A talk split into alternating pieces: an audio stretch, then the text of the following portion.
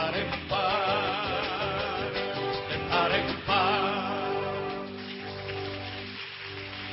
Cuando ya pasaron 7 horas 8 minutos de este 27 de septiembre de 2023, el abrazo para toda la gente de Radio Nacional, de norte a sur y de este a oeste de la República Argentina, porque los invitamos a hacer juntos tres horas de radio. Hoy sin Darío, el dueño de este espacio, pase lo que pase, pero intentando con todo el equipo sostener las, las costumbres cotidianas de, de este programa. Y como siempre, algunos disparadores para arrancar, para comenzar a abrir el fuego con, con ustedes que siempre le meten mucho valor agregado a, a nuestra palabra. La verdad es que la agenda periodística de hoy, muy, muy fuerte en función de, de, de 24 horas cargadas de datos económicos y, políticos, eh, generaba un montón de hipótesis sobre las tapas, sobre todo de Clarín y, y de La Nación, ¿no? La Nación enojada, enojada porque obviamente hay ayuda para los trabajadores informales, está caliente, lo ve como algo que, que va a ser. No es meritocrático. La tapa de Clarín muestra el nuevo look de Milley en la Embajada de los Estados Unidos. Casi como esa suerte de, recorte que la mesa chica de Carlos Saúl Menem después de, de, de, las elecciones de 1989. Le fue aconsejando al tipo, patilla más corta, pelo más corto y prolijo. Y el nuevo Milley es eso, un tipo que obviamente vino con mucho fascismo despeinado a contar que era lo nuevo, pero en realidad era lo viejo. Y hoy el hombre aparece disfrazado de casta, ¿no? Muy muy político él, junto al embajador de los Estados Unidos, junto a don Mark Stanley, mostrando que, bueno, vamos a hacer los deberes y seguramente vamos a aplacar un poquito esa, esa necesidad de estar contando quién soy. Voy a guardarme un poco algún, algún detalle, si es que algún secreto todavía queda por, por, por ser ocultado, yo creo que ya vimos todo, absolutamente todo, vimos mucho más de lo que creíamos. Podía dar un, un, candidato a presidente de la nación a la hora de mostrar un montón de situaciones que lo hacen, yo te diría, incompatible con el sistema democrático, pero bueno, ahora el tipo este, entiende que hay que peinar al león, hay que emprolijarlo y disfrazarlo como parte de la casta, ¿no? que como decíamos ayer o antes de ayer, el tipo que fue echando mano a apellidos bien de la casta como Menem o Bussi a la hora de armar candidatos locales en La Rioja y en Tucumán, eh, la verdad que generó la gota que rebalsó el vaso, sumando a, Barrio Nuevo a su campaña electoral, ¿no? Y la fiestita de, de, Parque Norte, rara fiesta donde el organizador no, no fue y donde un sector de los gastronómicos sirvió de claque para, para que el tipo tuviera un acto con algo de, de calor popular, aunque sea de plástico y prefabricado. Pero me preguntaba qué iban a, hacer los diarios con el tema de, del bono para informales, tan, tan necesario porque se trata de los sectores más olvidados, de todos los sectores olvidados, qué iban a hacer con este programa de incentivo para los exportadores del sector petrolero, que más o menos prevé sumar 1.200 millones de dólares de, reservas. ¿Qué iban a hacer con la discusión que empezó en diputados por la reducción de la jornada laboral? Dato que fuimos tratando en eh, más o menos en las últimas dos o tres semanas a partir de, de, de una declaración de Kelly Olmos, pero dijimos, llegará a tomar estado parlamentario, a discutirse en comisión. Bueno, la verdad que han sido 24 horas muy fuertes como antesala del acto de, de las 3 de la tarde hoy en, en la cancha de, de Cambaceres, ¿no? Massa y, Axel.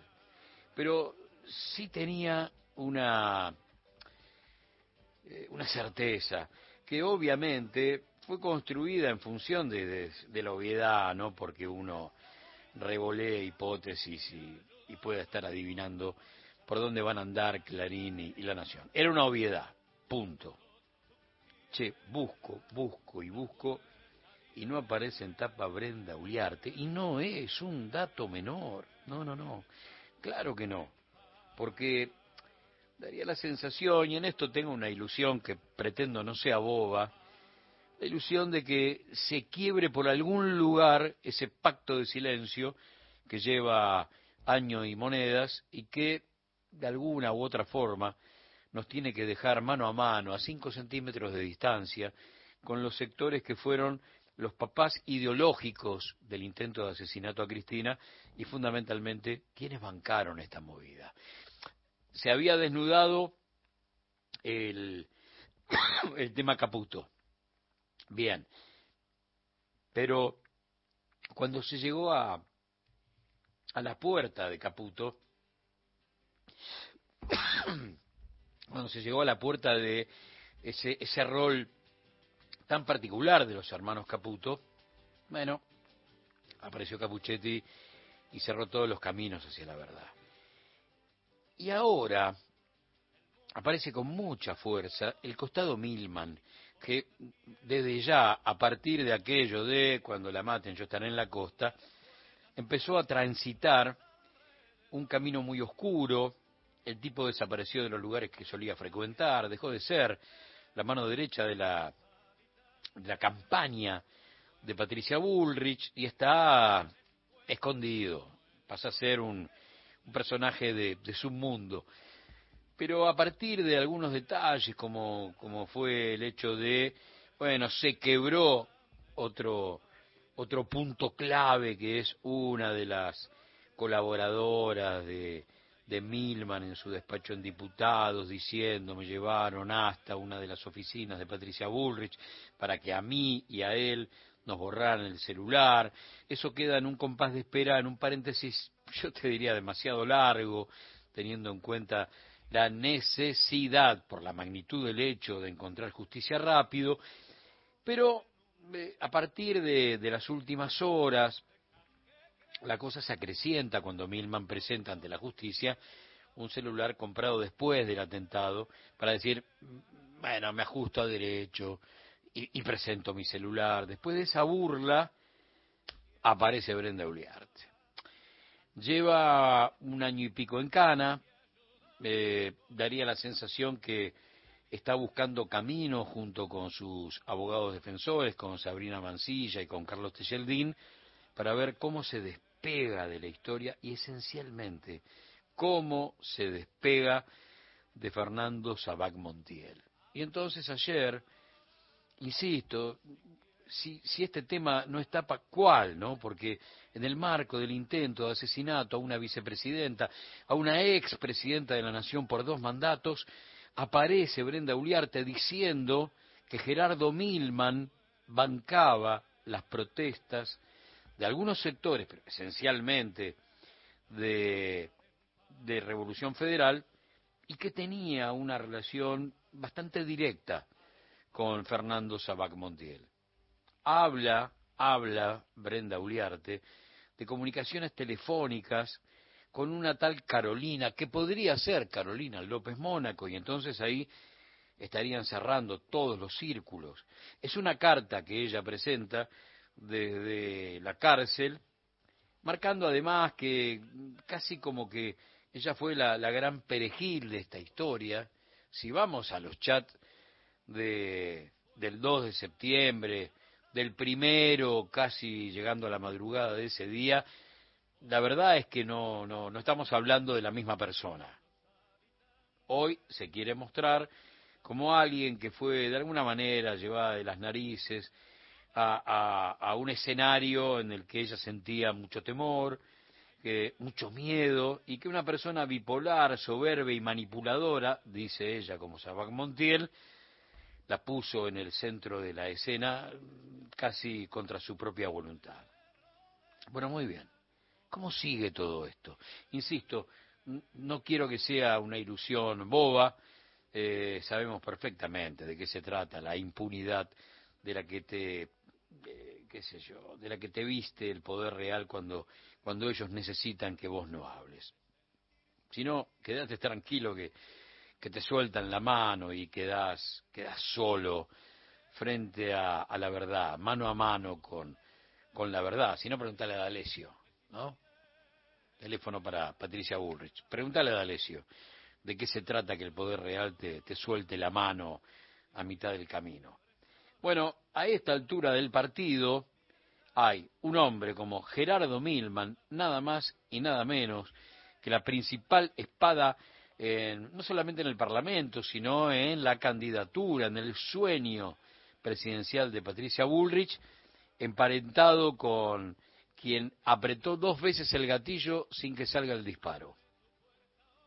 Y por supuesto los Caputo, con el líder de Revolución Federal, con ese supuesto carpintero que tomó clases a través de un instructivo de YouTube y le terminó vendiendo por millones y millones de mangos algunos muebles para un emprendimiento muy cerca de Vaca Muerta a, a los Caputo, nada más y nada menos.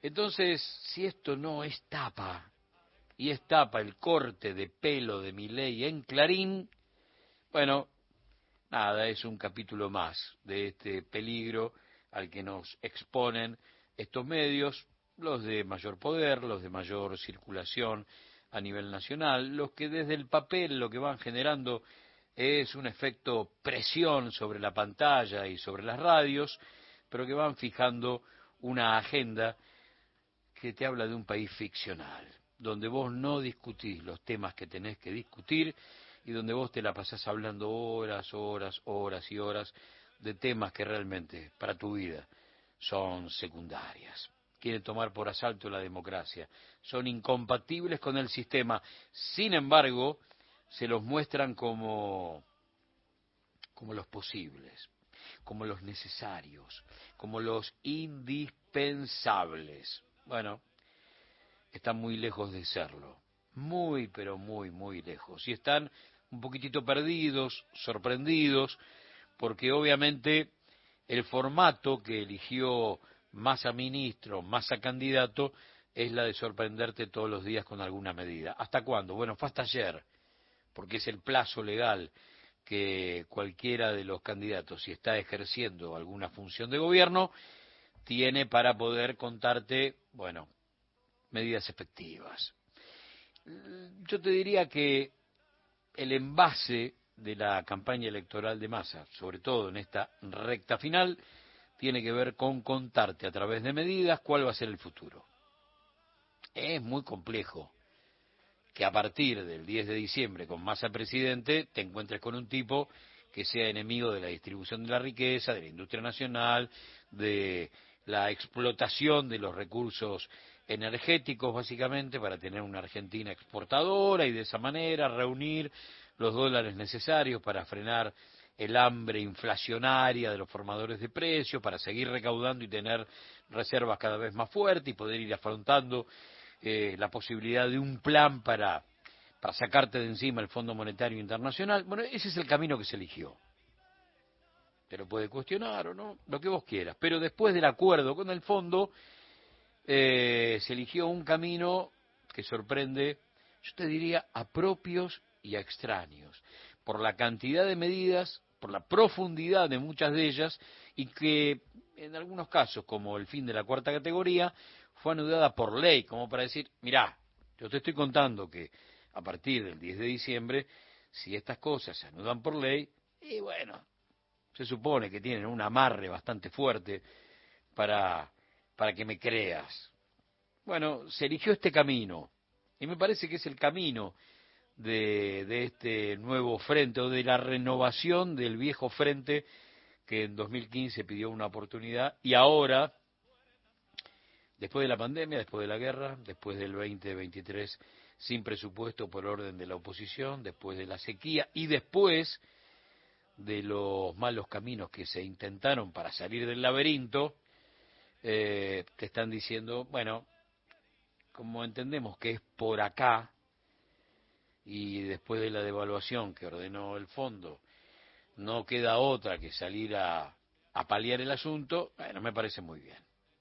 Quiero decirte sobre esto es que obviamente uno lleva siempre en el bolsillo esa frase de Jaureche que eh, en este tipo de situaciones nos sirve mucho. Aquello de o es para todos la cobija o es para todos el invierno eh, sería como el marco eh, soñado. Se trata ahora de una manta que no es tan corta como lo era hasta hace un mes, ponele, y que por ahí no es tan gruesa como se la necesita para paliar el frío. Pero haberse acordado del último eslabón de la cadena, los informales, los más olvidados de todos los olvidados, es que la, manta ya no es corta y que se espera que a partir del 10 de diciembre, cuando venga el frío en el próximo invierno, sea tan gruesa como lo necesitan millones de seres humanos para no padecerlo. El objetivo siempre es el mismo, ¿eh? O es para todos la cobija o es para todos el invierno. Firmado don Arturo Jaureche.